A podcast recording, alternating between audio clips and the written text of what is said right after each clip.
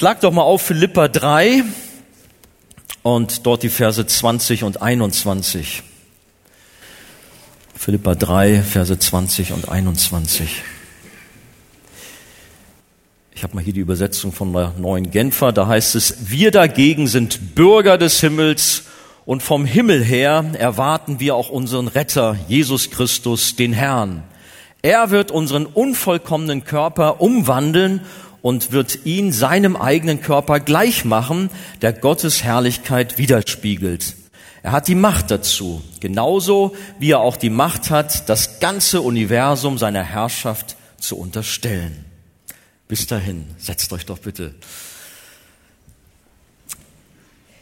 Unsere Hoffnung ist der Himmel. Tobias sagte das vorhin schon, war ein bisschen Panik die Woche, geht die Welt nun unter, geht sie nicht unter. Sie ist noch nicht untergegangen, aber irgendwann wird es soweit sein. Aber die Menschen, die Panik hatten, dem dürfen wir entgegengesetzen, wir haben eine Hoffnung. Nicht eine vage Hoffnung, sondern eine lebendige Hoffnung. Ist das so? Ja, und das sollten wir auch kundtun, sollten wir auch ausleben. Und ich finde, gerade in diesen Versen kommt das so schön rüber. Das alte Israel hatte ja auch eine große Hoffnung. Gerade der Chor hat noch davon gesungen, ähm, dass Israel auf den Retter gewartet hat. Aber dann war ja auch so eine Zeit, habt ihr das richtig auch gehört, 400 Jahre, wo Gott nicht so geredet hat, wo er keine Propheten geschickt hat. Stellt euch das mal für die heutige Zeit vor. Gott redet nicht. Er schweigt einfach. Das muss furchtbar sein. Nicht, dass er nicht da ist, aber das war schon eine besondere Zeit für das alte Volk Israel, ein langes Warten und vielleicht machte sie auch manchmal auch Hoffnungslosigkeit breit. Aber doch immer wieder, nein, da waren die Vorhersagen vor langer Zeit, er wird kommen, der Retter. Und er kam ja auch, preis dem Herrn. Und nur ein Beispiel ganz kurz vorweg. Der Simon im Tempel oder Simeon hat ja auch so lange gewartet. Und als er dann den Herrn in seinen Händen hält, Lukas 2, ich zitiere das gerade mal, da sagt er, nun Herr, lässt du deinen Knecht in Frieden nach deinem Wort. Denn meine Augen haben das Heil gesehen, das du vor allen Völkern bereitet hast, ein Licht zur Erleuchtung der Heiden und zur Verherrlichung deines Volkes Israel. Das war einer von denen, der so lange gewartet hat, der eine Hoffnung hatte und die erfüllt wurde. Und er war voller Freude, als er Jesus in seinen Armen hielt und wusste, jetzt ist die Erfüllung da, der Retter ist da. Worauf setzen wir unsere Hoffnung heute? Wie sehen unsere Erwartungen aus? Sind sie eher materiell gesinnt, dass wir da unsere Hoffnung reinsetzen oder in Menschen, in menschliche Kraft und Weisheit? Oder worauf vertrauen wir? Worauf hoffen wir? Hier bei unserem Text, da, wenn wir ein paar Verse vorhersehen, da ist der Apostel Paulus und warnt vor den Feinden des Kreuzes, die irdisch gesinnt waren und nur sich selbst suchten und damit dem Verderben zusteuerten. Und diesen Feinden des Kreuzes, die ihre Hoffnung letztendlich dann nicht auf Gott setzten, auf den Retter, sondern in sich selbst Hoffnung und Erfüllung suchten, denen stellt er die, Gläubigen und ihre lebendige Hoffnung auf den Himmel entgegen. Von Paulus selbst wissen wir, dass er eine tiefe Sehnsucht nach dem Himmel hatte. Eine gewaltige Sehnsucht.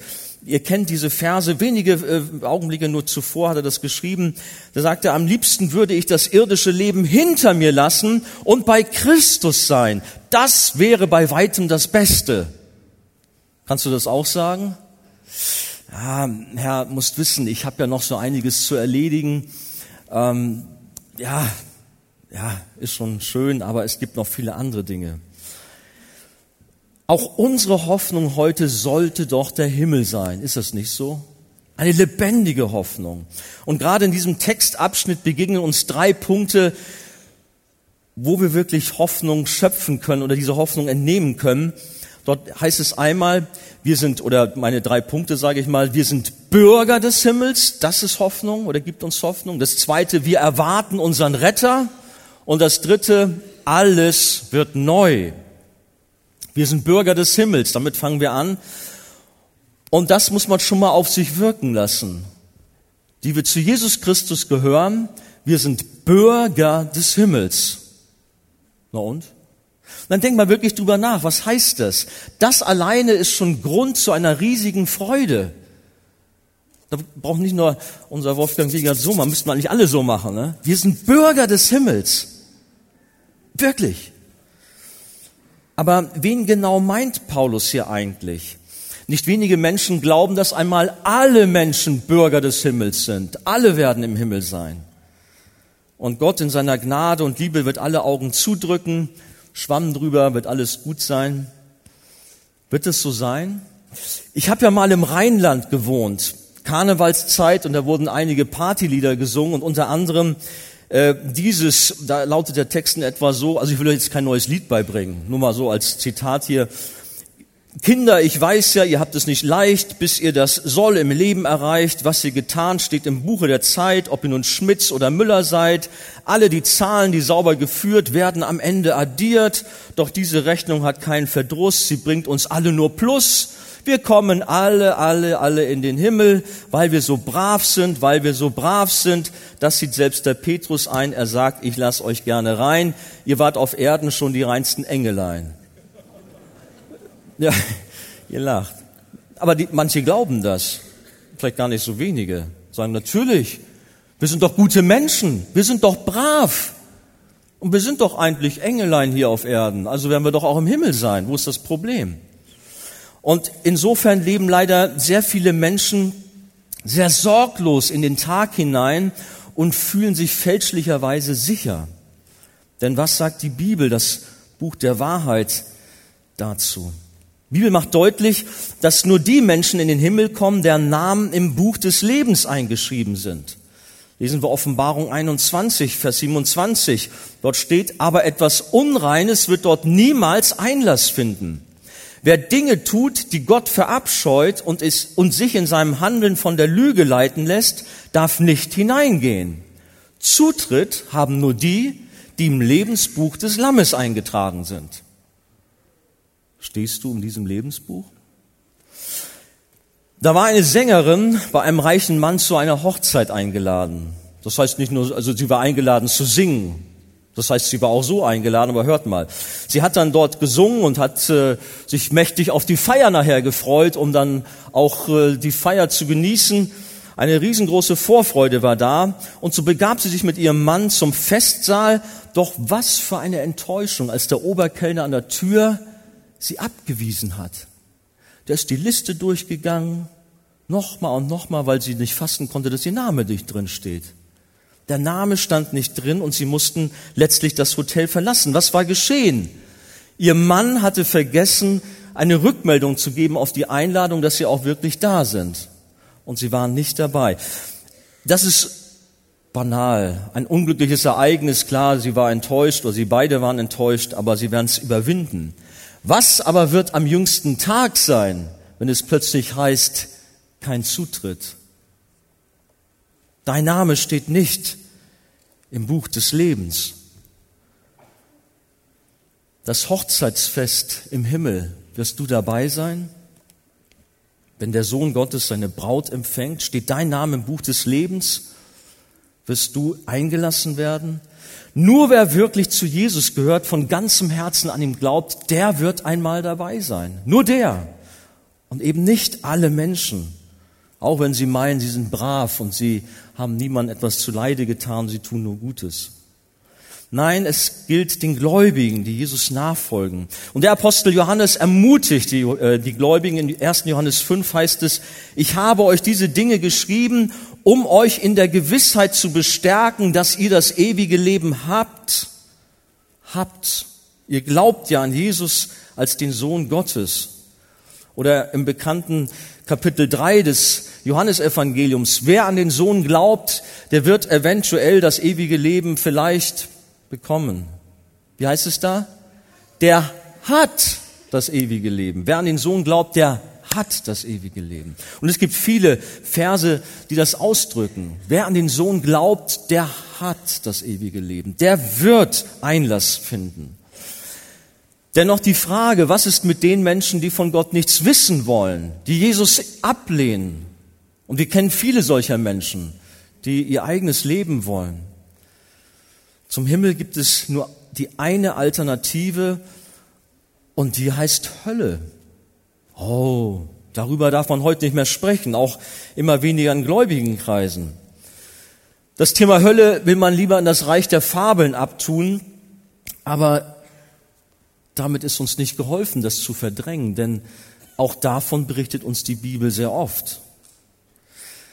Die Hölle ist keine Metapher, sie ist ein realer Ort, sie ist kein Platz, wo Party gemacht wird.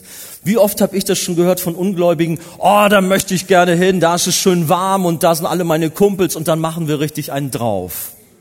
Kennt ihr solche spöttischen Bemerkungen? Sie werden ein böses Erwachen haben. Da ist nicht Party. Es ist ein Ort, ein schrecklicher Ort der ewigen Trennung von Gott. Jesus selbst übrigens spricht am meisten von der Hölle. Jesus selbst, das ist interessant. Es gibt viele Stellen, ich habe sie hier angeführt. Und gerade mit der Geschichte vom reichen Mann und dem armen Lazarus malte ein düsteres, ein ganz qualvolles Bild und man kriegt regelrecht Gänsehaut, wenn man diese Geschichte auf sich wirken lässt. Aber auch viele andere Aussagen. Aber da sind dennoch so viele Menschen und auch gerade auch in kirchlichen Kreisen, die glauben, nein, am Ende wird sich alles einmal in Wohlgefallen auflösen und letztendlich werden alle Menschen im Himmel sein. Da ist dann auch diese, diese Lehre von der Allversöhnung. Und das ist eine Irrlehre. Sie steht gegen die Gerechtigkeit Gottes. Es gibt auch keine neutrale Zone, wo sich wo man sich irgendwo hinflüchten kann und dann irgendwie doch noch seinen Platz finden kann, ohne Gott, mit Gott. Nein, neutrale Zone. Nein, das gibt es alles nicht. Für die einen wird dieser Tag ein schrecklicher Tag sein und für die einen ein Tag des Jubels. Seid ihr alle Menschen, die zu Jesus gehören? Seid ihr alle Bürger des Himmels? Seid ihr euch da sicher? Wenn ihr das seid, dann dürft, dürft ihr euch freuen, dann dürft ihr euch jubeln, sagen, ja, ich gehöre in den Himmel. Ich hab Zugang. Niemand kann mir das nehmen. Wir sind ja stolz auf unsere irdische Heimat. Ähm, wir haben ja eine, wir sind eine internationale Gemeinde. Wusstet ihr das? Natürlich wisst ihr das. Weiß nicht, Christian, wir haben mal gezählt. Wir waren auf 40, 50 Nationen kamen wir hier. Manchmal erlebe ich so in Gesprächen, man freut sich so und denkt zurück, damals meine Heimat, dort in Afrika, in Asien. Man ist stolz darauf. Ist auch sehr schön. Oder unsere älteren Geschwister, damals in Ostpreußen. Was war das für eine Heimat? Da war alles besser, die Sommer waren heißer, die Winter kälter, alles war einfach besser. War das so? Ja, Amen. ähm, schön und gut, unsere Heimat hier auf der Erde. Aber die größte, die schönste Heimat ist doch der Himmel. Wäre doch schlimm, wenn wir immer sagen, naja, wir, wir schwärmen von unserer irdischen Heimat und uns zieht uns immer wieder dahin. Aber den Himmel haben wir überhaupt nicht drauf. Den haben wir ganz vergessen. Vielleicht ist das bei dem einen oder anderen so. Oder unsere wunderschöne Stadt Hamburg, die wir liebevoll unsere Perle nennen. Ist ja auch eine schöne Stadt. Die schönste der Welt. Aber es gibt doch eine viel schönere Stadt. Und die ist oben im Himmel. Das neue Jerusalem. Da ist Hamburg, muss ich leider so sagen, nichts dagegen. Gar nichts. Noch nicht mal das Schwarze unterm Fingernagel. Durch den Glauben an Jesus dürfen wir uns Bürger des Himmels nennen, auch wenn wir jetzt noch hier auf der Erde als Ausländer leben. Und diese Staatsbürgerschaft des Himmels ist ein ungeheures Privileg. Man muss mal drüber nachdenken. Ich habe letztens so eine Sendung gesehen, da ging es dann um viele Flüchtlinge aus Afrika, die nach Europa rein wollen. Und alles ist zu. Da unten, das diese spanische äh, Enklave, habe den Namen jetzt gerade vergessen, ja, noch eine andere, aber ja genau, auch, ja, aber noch eine andere, nee, das glaube ich, aber da sind Zäune und man kommt nicht durch. Und sie sind so froh, wenn sie dann doch mal so eine, ja, wie heißt, ich glaube in Europa heißt es auch manchmal Green Card, kann das sein? In den USA gibt's ja diese Green Card. Wenn man doch mal reingelassen wird. Wir haben es geschafft, wir durften rein in diese reiche Industrienation. Und sie geben alles dafür, geben ihr Vermögen dazu. Welch ein Unterschied, dass wir in den Himmel hinein dürfen, dass wir Bürger des Himmels sind. Und darüber freuen wir uns nicht, oder? Muss man mal drüber nachdenken, wie unsere Haltung da so ist, ob wir da wirklich noch so diese Begeisterung dafür haben oder ob das Thema bei uns ein bisschen weggerutscht ist. Wo befindet sich eigentlich der Himmel? Ja, irgendwo da oben. Vielleicht ist er näher, als wir denken. Ich habe äh, Stephanus noch mal auf mich wirken lassen, dieser furchtbare Märtyrertod. Aber als er stirbt, bekommt er einen kleinen Blick in den Himmel. Und plötzlich ist der Himmel ganz nah für ihn und er sieht, wie Jesus steht, wie er ihn erwartet. Er durfte einen kleinen Blick erhaschen. Von Paulus lesen wir, dass er sogar entrückt worden war in den, ins Paradies. Könnt ihr euch dran erinnern? Und dass er dort himmlische Gespräche mit anhören konnte, die aber für sich behalten musste, weil sie nicht für Menschen bestimmt sind. 2. Korinther 12 finden wir das. Im Alten Testament lesen wir vom Propheten Hesekiel, dass Gott ihm eine Schau vom Thron des Himmels und von himmlischen Wesen gestattete. Die Schönheit des Himmels, die sprengt jeden Verstand und die Träume der größten Visionäre reichen nicht annähernd heran, um die Schönheit des Himmels zu beschreiben. Auch wenn das nachfolgende Bibelwort genau genommen der Weisheit Gottes gilt, kann man es dennoch auf den Himmel auch anwenden. Kein Auge hat je gesehen, kein Ohr hat je gehört und kein Mensch konnte sich jemals auch nur vorstellen, was Gott für die bereithält, die ihn, die ihn lieben. Wird gerne für den Himmel genommen, wie gesagt, eigentlich betrifft es die Weisheit Gottes. Dennoch aber auch ist der Himmel unvorstellbar. Und seit 2000 Jahren ist Jesus an der Arbeit für unsere zukünftige Wohnstätte. Es ist das größte und umfangreichste, vor allem schönste Wohnungsbauprojekt, habe ich hier geschrieben, welches das Universum je gesehen hat. Jesus baut Wohnungen. Johannes 14. Im Haus meines Vaters gibt es viele Wohnungen, sagt Jesus. Wenn es nicht so wäre, hätte ich dann etwa zu euch gesagt, dass ich dorthin gehe, um einen Platz für euch vorzubereiten. Und wenn ich einen Platz für euch vorbereitet habe, werde ich wiederkommen und euch zu mir holen, damit auch ihr dort seid, wo ich bin. Jesus ist beim Vater. Er bereitet Wohnung für uns. Aber er wird zurückkommen, um uns zu holen, damit wir in diesen Wohnungen wohnen dürfen. Und glaubt mal, dass Jesus sich unwahrscheinlich viel Mühe macht. Wenn Gott diese wunderschöne, äh, wunderschöne Welt in sechs Tagen geschaffen hat und Jesus jetzt seit 2000 Jahren mit den Wohnungen beschäftigt ist, oha, das muss ja ziemlich schön sein. Hm? Gut, vielleicht bin ich ein bisschen naiv hier, aber auf jeden Fall, na, ich bin nicht naiv. Natürlich wird das schön sein. Es wird unseren Verstand sprengen. Es wird nichts Herrlicheres, nichts besser sein, als was dort im Himmel auf uns wartet. Unsere Freude gilt leider dennoch oft so sehr dem Diesseitigen. Selbst wenn es dabei um geistliche Segnung geht. Wir können uns ja darüber auch freuen, dass Gott da ist, dass er wirkt, aber hört mal, was Jesus seinen Jüngern einmal sagt. Und ihr kennt es, Lukas 10. Doch nicht darüber freut euch, dass euch die Geister untertan sind, freut euch aber lieber darüber, dass eure Namen im Himmel geschrieben sind. Darüber sollt ihr euch freuen. Aber wie ist das oft so? Man freut sich über Wunder, über Phänomene, über Segnung hier und da und dort. Jesus sagt, freut euch, dass eure Namen im Buch des Himmels angeschrieben sind. Haben wir da diese Freude und bewegen dieses Thema und sind ganz aufgeregt? Oder ist das gar nicht mehr so da? Kommen wir noch mal ganz kurz zu diesem komischen Partylied von vorhin zurück. Da heißt es mit dem Soll, dass wir doch Pluspunkte gesammelt haben und alle dann dort oben ankommen.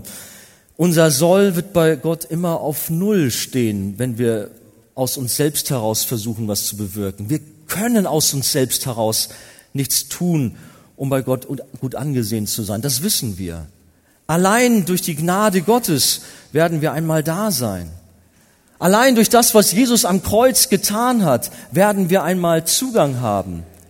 Durch das, was Jesus am Kreuz getan hat, sind wir Bürger des Himmels, aber nicht aufgrund unseres Eigenverdienstes, auf irgendwelche Leistung. Und für alle anderen Menschen, die nicht zu Jesus gehören, da heißt es Zutritt verboten. Aber kommen wir zum zweiten Punkt, der uns Hoffnung macht. Wir erwarten unseren Retter. Die Hoffnung des Himmels heißt es hier, oder wir, unser Text lautet, vom Himmel her erwarten wir auch unseren Retter, Jesus Christus, den Herrn. Wir erwarten unseren König, unseren Herrn. Auch das ist ein Grund großer Freude, ein Grund für unsere Hoffnung. Jesus wird wiederkommen. Und das ist keine fromme Legende, sondern die Wahrheit des Wortes Gottes.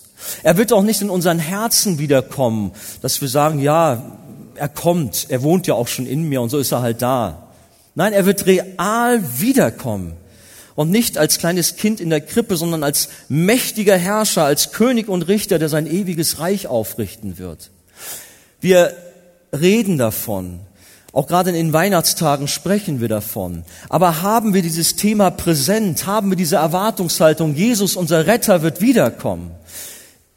Aus früheren Zeiten, vielleicht 40 Jahre zurück, da weiß ich, dass die Christen auf den Straßen rumgerannt sind und haben gesagt, Jesus kommt bald. Das war ihre Botschaft. Und heute, wo wir viel näher dran sind, da haben wir diese Botschaft gar nicht mehr. Glauben wir das noch? Haben wir noch diese Erwartungshaltung? Und sein Kommen wird alles bisher Dagewesene in den Schatten stellen. Ein Ereignis, welches die Völker und Nationen elektrisieren wird. Die einen werden sich freuen und die anderen werden sagen, ja, die werden nichts mehr sagen, werden sprachlos sein, vor Schrecken werden sie vergehen. Sein erstes Kommen in Bethlehem wurde oft prophetisch bezeugt und die Bibel ist voll davon und es ist exakt so eingetroffen. Und die prophetischen Vorhersagen bezüglich seines zweiten Kommens sind noch achtmal stärker. Werden sie auch erfüllt werden? Auf jeden Fall. Jesus wird kommen. Als die Jünger nach Christi Himmelfahrt traurig ihrem Herrn hinterherblickten, da sagten die Engel zu ihnen, Apostelgeschichte 1 finden wir das, ihr Männer von Galiläa, was seht ihr hier und seht zum Himmel, was steht ihr hier und seht zum Himmel? Dieser Jesus, der von euch weg in den Himmel aufgenommen worden ist, wird in derselben Weise wiederkommen, wie ihr ihn habt in den Himmel auffahren sehen. Und dieser Tag ist näher, als wir denken. Die Wiederkunft Christi wird plötzlich und unerwartet geschehen. Paulus schreibt, denn ihr selbst wisst genau, dass der Tag des Herrn kommen wird wie ein Dieb in der Nacht. Also zu einer Zeit, wenn niemand damit rechnet. Schon gar nicht unsere Endzeitexperten. Gut, nun haben wir den 21.12. gerade gehabt, aber immer wieder werden ja so ominöse Daten genannt. Und dann sind auch die Christen mit dabei und sammeln sich plötzlich Vorräte an und es gibt auch Geschichten, wo sie dann auf den Berg oben gehen mit weißen Kleidern, mit einer Kerze und meinen, jetzt kommt der Retter wieder. Alles Geschichten, wo man denkt, meine Zeit, was geschieht da? Sie haben nicht dem Wort Gottes gehört. Denn niemand weiß Zeit und Stunde. Noch nicht mehr der Sohn weiß es. Allerdings erklärt die Bibel schon, dass eine Serie von Ereignissen kommen wird, die auch uns ein bisschen da auch Hoffnung machen werden. Wir lesen in der Bibel schon davon, dass auch Kriege und Erdbeben und andere Katastrophen dem der Wiederkunft vorangehen werden. Auch, dass das Evangelium allen Menschen verkündigt wird. Auch das ist so ein Punkt. Es gibt viele andere, da könnte man auch viel drüber sprechen, wo man sagt, ja, das sind Dinge, da ballt sich etwas zusammen. Der Herr wird wiederkommen. Mir hat auch gefallen, da waren nicht so sehr viele von euch da, oder unser war unser Bruder David, Sadok, doch letztens hier aus Israel und hat von Israel berichtet. Unter anderem sprach er auch davon, dass auch er eine Hoffnung hat für sein Land Israel. Und er sprach von Römer 11, dass doch da möglicherweise auch noch einmal eine größere Erweckung sein wird, wo Gott auch Israel in besonderer Weise ja besuchen wird, viele Menschen erretten wird. Was schon immer in Römer 11 dieser Überrest heißen mag. Auf jeden Fall lesen wir dort, dort, dass Gott Israel gebrauchen wird zum Segen auch für die Welt. Auch die Puritaner waren damals schon so und haben eine Hoffnung entwickelt und haben immer geguckt, wenn der Herr wiederkommt, muss sich auch was in Israel abspielen. Da haben sie eine Verbindung gesehen, haben immer Ausschau gehalten. Was tut sich dort im Nahen Osten? Wir dürfen Ausschau halten nach unserem Retter. Er wird wiederkommen. Und möglicherweise ist die Zeit näher, als wir denken. Die Verheißung der Wiederkunft Jesu war bei den ersten Christen ganz, ganz doll präsent. Immer wieder lesen wir von Paulus und den anderen, wie sie diese Naherwartung hatten. Sie hatten vor 2000 Jahren diese unwahrscheinliche Erwartung auf den Retter. Und wir heute? Sie waren elektrisiert, dass Jesus bald wiederkommen wird. Sie grüßten sich mit dem Gruß Maranatha, daher kommt bald. Das war ein Trost für sie, gerade auch in Zeiten der Verfolgung. Und es war immer ein Trost für die Gläubigen in Zeiten der Verfolgung. Denken wir an die äh, Sklaven Amerikas auf den Baumwollfeldern damals. Manche Lieder sind so entstanden, die auch von dem Himmel berichten, von dieser Hoffnung. Sie hatten diese Hoffnung. Wir werden einmal bei Jesus sein. Er wird kommen, er wird uns abholen. Und auch heute ist das eine Hoffnung für verfolgte Christen in aller Welt, dass Jesus wiederkommen wird. Haben wir auch diese Sehnsucht, diese Erwartungshaltung oder interessiert uns das gar nicht so und halten uns andere Dinge davon ab? Abgesehen davon sollen wir auf die Ankunft unseres Königs vorbereitet sein. Die Bibel sagt, darum seid auch ihr bereit, denn des Menschen Sohn kommt zu einer Stunde, da ihr es nicht meint. Bist du bereit, wenn der König kommt? Bist du bereit, wenn Jesus wiederkommt? Er wird bald kommen, er hat es versprochen. Kommen wir zum dritten Punkt. Alles wird neu. Das ist ein großer Grund, Hoffnung zu haben. Unser Text sagt, er wird unseren unvollkommenen Körper umwandeln und wird ihn seinem eigenen Körper gleich machen, der Gottes Herrlichkeit widerspiegelt. Er hat die Macht dazu, genauso wie er auch die Macht hat, das ganze Universum seiner Herrschaft zu unterstellen. Im gleichen Augenblick, wenn wir auf dieser Erde unsere Augen für immer schließen, werden wir sie in der Ewigkeit für immer öffnen. In einem Augenblick. Da ist nicht langes Warten, um bei Jesus zu sein. Wenn du zu Jesus gehörst, wirst du sofort bei Jesus sein. Welche Freude, welche Begeisterung muss das doch sein.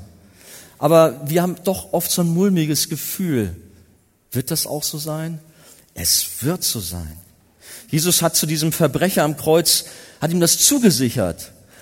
Noch heute wirst du mit mir im Paradies sein. Heute noch. Und auch Paulus, wie ich eingangs sagte, hatte diese Erwartung. Ich möchte doch ganz doll bei Jesus sein. Er hatte Lust abzuscheiden, beim Herrn zu sein. Wenn wir sterben, schläft nur unser Körper, unsere Hülle. Und zwar bis zu diesem besonderen Tag der Auferstehung der Toten. Das ist, wenn der Herr wiederkommen wird. Doch bevor dieser Tag der Auferstehung der Toten kommt, da werden die Seelen der verstorbenen Gläubigen quicklebendig bei Gott sein und auf das große Finale warten. So habe ich das ja ausgedrückt. Sie warten dann, wenn Jesus wiederkommt, wenn er Gericht halten wird, wenn er alles neu machen wird. Was ist mit den Ungläubigen? Wenn die sterben, dann kommen sie ins Totenreich. Ganze Völker, Nationen befinden sich bereits dort. Und sie warten auf den Tag des Gerichts. Sie müssen dort warten auf den zweiten, den endgültigen Tod, die ewige Trennung von Gott bedeutet das letztendlich. An diesem jüngsten Tag werden einmal alle Toten vor Gott erscheinen und sich für ihre Taten verantworten müssen und diejenigen, deren Namen nicht im Lebensbuch verzeichnet sind, werden in den Feuersee geworfen, ebenso wie selbst der Tod und das Totenreich, so sagt es die Heilige Schrift. Doch kommen wir zurück zum Tag der Auferstehung. Dann wird unser ver vergänglicher, verwester irdischer Körper in einem einzigen Augenblick in einen perfekten, unvergänglichen, himmlischen Körper verwandelt. In einem Augenblick und verbindet sich dabei mit unserer Seele.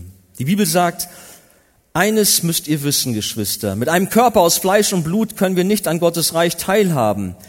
Dem Erbe, das er für uns bereithält, das Vergängliche hat keinen Anteil an dem, was unvergänglich ist. Ich sage euch jetzt ein Geheimnis. Wir werden nicht alle sterben, aber bei uns allen wird es zu einer Verwandlung des Körpers kommen.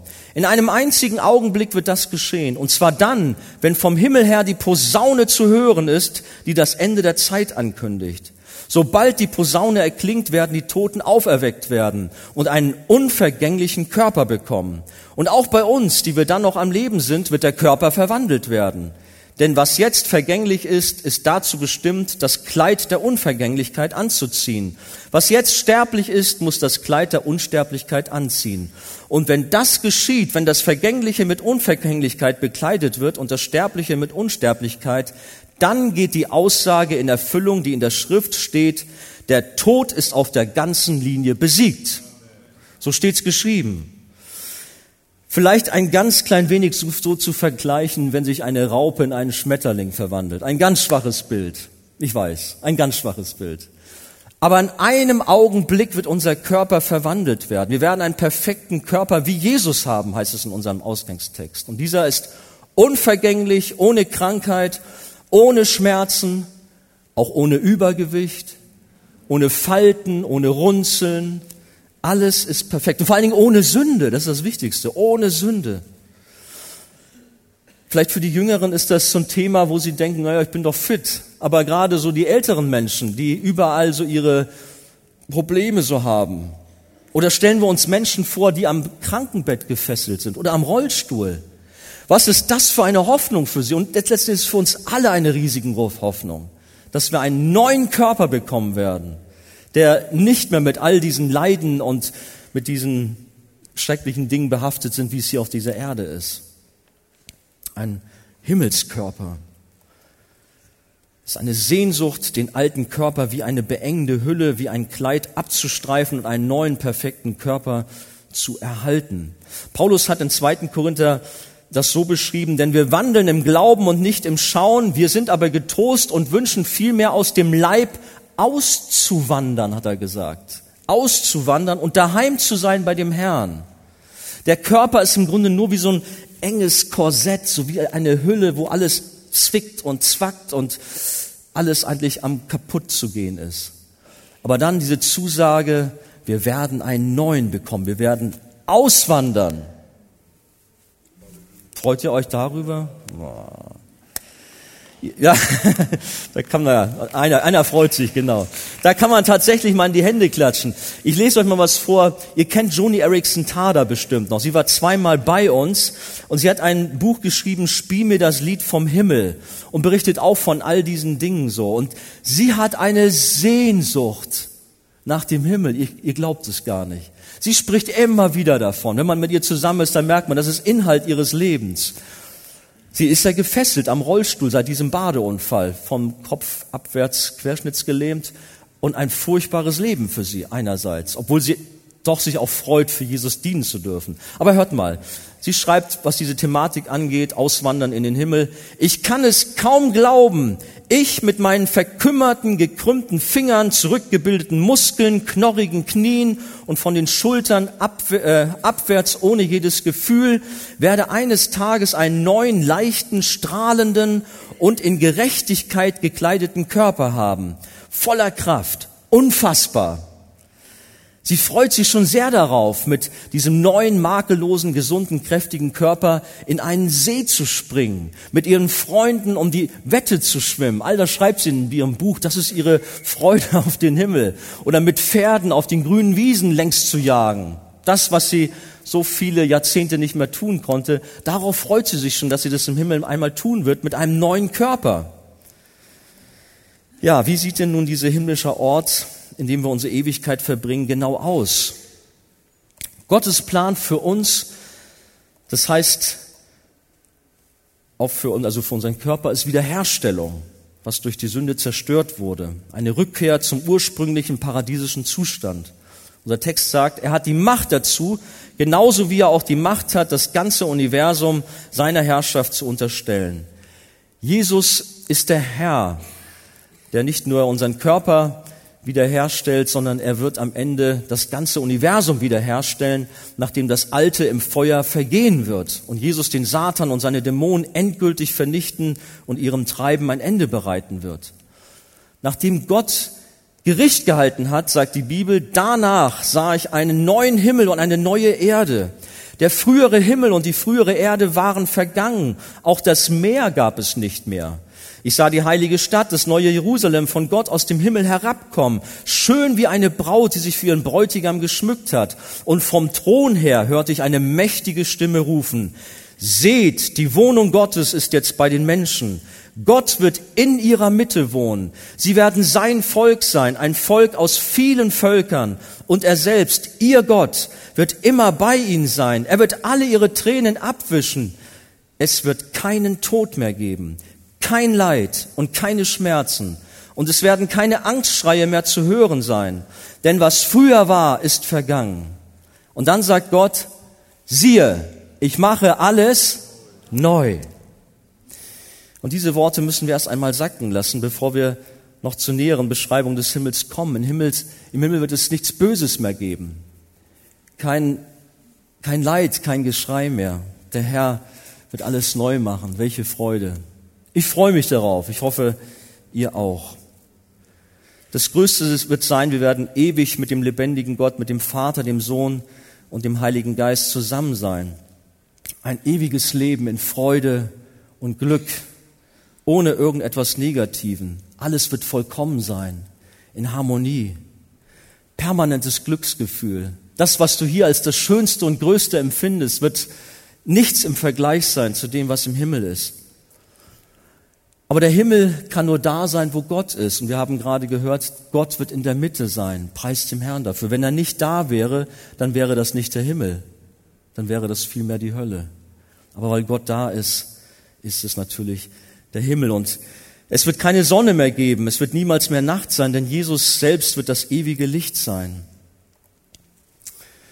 Dann wird in der Bibel noch etwas näher der Himmel auch beschrieben. Er wird wie ein Würfel beschrieben. 2200 Kilometer Länge, breite Höhe aus Gold und Edelstein, große Perlentore aus einer einzigen Perle gefertigt.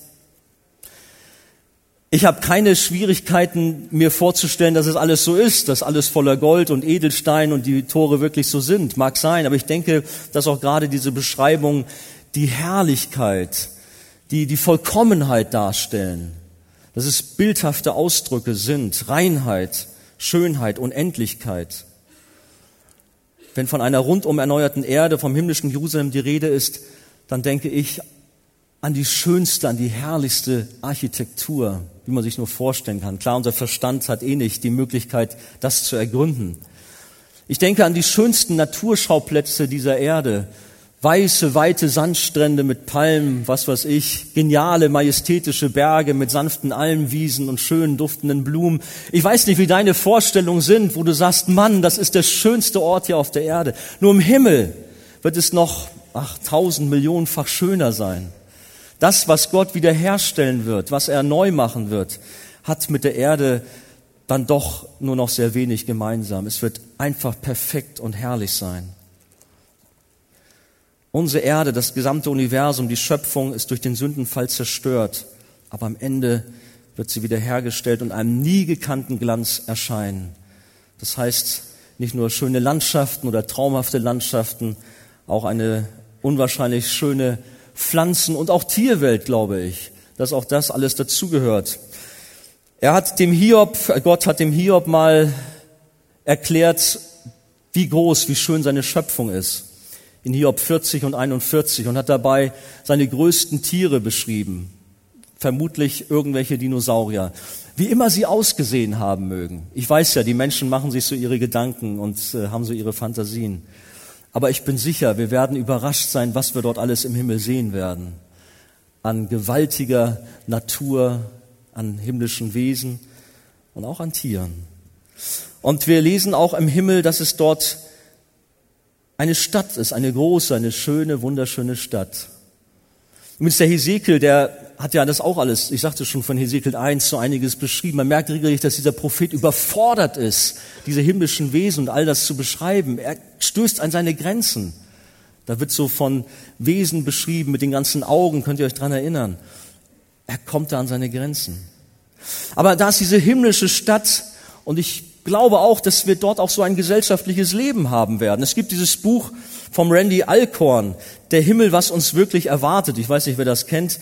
Der hat sich auch so seine Gedanken gemacht. Sicherlich vieles natürlich spekulativ, aber dennoch kann man sich auch da gut reinversetzen, wie es möglicherweise sein wird. Denn ich glaube nicht, dass wir im Himmel alle auf einer Wolke sitzen werden und Harfe spielen werden. Oder? Kann man vielleicht auch mal machen. Ja, warum nicht? Natürlich, wir können auch mal Harfe spielen. Wir werden alle Fähigkeiten haben, warum nicht? Aber ich denke ganz bestimmt, dass wir auch viele Aufgaben haben und unseren Herrn zu dienen. Es geht letztendlich darum, Gott Ehre zu machen, ihn zu verherrlichen, ihm zu dienen, ihn Lobpreis zu geben. Auf alle möglichen Weisen. Wie es im Einzelnen aussieht, werden wir uns überraschen lassen. Aber wir werden bestimmt keine Langeweile haben. Wie manche dann auch wieder spöttisch sagen, ach, ihr singt da oben immer eine Hosianna oder so. Wir werden Lobpreis machen, ganz bestimmt. Und nicht alleine, die Engel werden mitpreisen. Das wird ein Lobpreischor werden, ich sage euch das. Und die Instrumente des Himmels sind sowieso die besten. Auch die Melodien. Wir haben ja schöne Lieder hier, aber da oben, das ist alles noch viel perfekter, viel grandioser. Alles, was oben ist, wird viel besser, viel stärker sein. Könnt ihr euch dran erinnern ans Alte Testament? Da musste Gott den Menschen Einhalt gebieten beim Turmbau zu Babel. Es wird ihnen nachher alles noch gelingen. Und dann hat er die Sprachenverwirrung gegeben. Im Himmel werden wir nicht mal diese Barriere haben. Wir werden ja einen neuen Körper haben und wir werden unwahrscheinliche Möglichkeiten haben und ich bin sicher, wir werden gigantische Sachen auch als Menschen, als Bürger des Himmels erleben und durch die Gnade Gottes auch umsetzen. Wir werden den Makro- und den Mikros Mikrokosmos näher kennenlernen. Was ist denn das alles? Ihr wisst es. Wir werden Gottesdienste, sagte ich schon, vor dem Thron Gottes feiern. Es wird schön sein. Und ich bin hier eigentlich hier vorne nur sehr kläglich mit meiner Sprache. Ich kann das leider alles gar nicht beschreiben. Möge der Herr euch in unseren Herzen so eine unbändige Freude auf den Himmel, eine Hoffnung schenken. Das ist mein Wunsch. Zum Schluss noch. Als Kinder Gottes, als Bürger des Himmels sollten wir uns immer wieder bewusst machen, dass wir mit jeder Minute unseres Lebens dem Himmel näher kommen und bald bei Jesus sein werden. Und deshalb können wir gar nicht genug über den Himmel nachdenken und darüber austauschen, denn das gibt uns Hoffnung, das gibt uns Kraft und Freude für unser Leben hier noch auf der Erde. Deswegen wollen wir dieses Thema nicht ausblenden, nicht beiseite schieben, sondern immer wieder gerne uns auch gegenseitig darauf aufmerksam machen. Satan hingegen versucht genau das Gegenteil. Er versucht uns das zu nehmen, das zu rauben, diese Hoffnung, uns abzulenken. Er verhöhnt Gott selbst, Gottes Volk und Gottes Wohnort, den Himmel. Satan hasst den neuen Himmel und die neue Erde. Aber für uns ist es die größte Freude und Sehnsucht, die uns prägen soll. Unser Leben soll von dieser Hoffnung erfüllt sein. Auch wenn wir hier noch manche Herausforderungen haben, noch viele Nöte da sind, sicherlich. Wir werden immer noch angefochten. Und es sind manche Dinge, die uns runterziehen wollen, die uns bedrücken wollen. Aber wir dürfen dem entgegenstellen, diese großartige Hoffnung auf den Himmel, auf den wiederkommenden Herrn, darauf, dass Jesus einmal alles neu machen wird, dass wir Bürger des Himmels sein werden. Ich habe es vorhin schon mal erwähnt, die Sklaven auf den Baumwollfeldern hatten diese Lieder getextet. Manches singen wir auch noch aus When the Saints, wenn die Heiligen in den Himmel einmarschieren. Sie hatten diese Thematik. Oder ich stelle mir vor, wir hatten, glaube ich, vor langer Zeit mal gehört, ich glaube, Frank hat es gesagt, in die, die Christen in Nordkorea, denen wird es verboten, ihren, ihr Haupt auf zum Himmel zu richten. War es nicht so? Sie werden gezwungen, nach unten zu schauen, weil man ihnen die Hoffnung auf den Himmel quasi nehmen will. Aber es wird niemandem gelingen. Diese Hoffnung haben wir in unserem Herzen, auch wenn wir vielleicht nicht nach oben gucken dürfen. Aber wir wissen als Gläubige, wir werden einmal bei ihm sein. Uns erwartet eine geniale, eine gigantische Zukunft bei unserem Herrn, bei unserem Retter. Wir dürfen einander Mut machen, dass unser Leben hier auf der Erde nur eine kurze Durchreise ist und dass der Tod keine Endstation, sondern der Eingang zum Himmel ist und uns dort schon die vielen Heiligen, die uns vorausgegangen sind, freudig erwarten. Gestern noch mit Daisy gesprochen, weiß gar nicht, ob sie hier ist. Sie sagte mir so, wie es für sie so aufregend war, als der Hubert heimgegangen ist, wie sie spürte, die Herrlichkeit Gottes ist da. Und er hat ihren Papa abgeholt. Jesus holt uns einmal alle zu sich nach Hause, auf verschiedene Weise. Aber wir werden alle, die wir zu ihm gehören, bei ihm sein. Und wir freuen uns auf diese Heimat dort im Himmel. Im zweiten Petrus heißt es doch, wir warten auf den neuen Himmel und die neue Erde, die Gott versprochen hat. Die neue Welt, in der, Gerecht, in der Gerechtigkeit regiert. Und mit uns wartet übrigens auch die gesamte Schöpfung auf Erlösung. So steht es in Römer 8. Die Schöpfung säuft, sie sehnt sich nach Erlösung. Alle, alles wartet auf den kommenden König Jesus, der sein ewiges Friedensreich aufrichten wird. Unsere Bibel, die Heilige Schrift, endet mit den Worten, der sich für die Wahrheit aller dieser Dinge verbirgt, sagt, ja, ich komme bald. Und der Apostel Johannes sagt, und wir sollen das alle sagen, Amen. Ja, komm, Herr Jesus. Sagen wir auch, ja, Komm, Herr Jesus, komme bald. Haben wir diese Sehnsucht auf dem Himmel, diese Hoffnung? Der Herr segne uns und lasst diese Hoffnung lebendig unter euch sein. Amen. Amen.